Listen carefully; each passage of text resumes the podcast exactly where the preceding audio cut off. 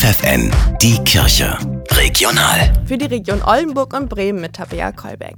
Drei Jahre Pandemie, das hat viele Beschäftigte in Krankenhäusern und Altenheimen ermüdet, sagt Barbara Heidrich. Sie ist Expertin für Altenhilfe und Pflege der Caritasverbände in Niedersachsen, also auch für die Region Oldenburg und Bremen.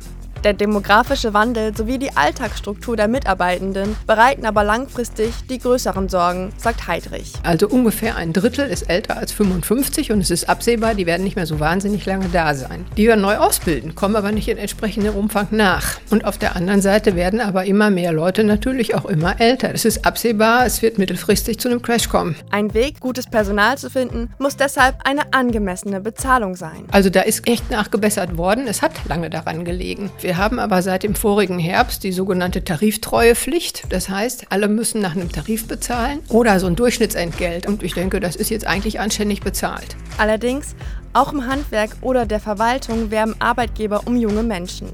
In den Augen von Heidrich hat der Pflegesektor dabei aber einen entscheidenden Pluspunkt. Man hat mit Menschen zu tun und man erkennt sofort, was passiert. Das hat man im Büro zum Beispiel nie. Also man sieht sofort, der Mensch freut sich, dem geht es besser. Der Pflegeberuf als solcher ist, glaube ich, wirklich schön.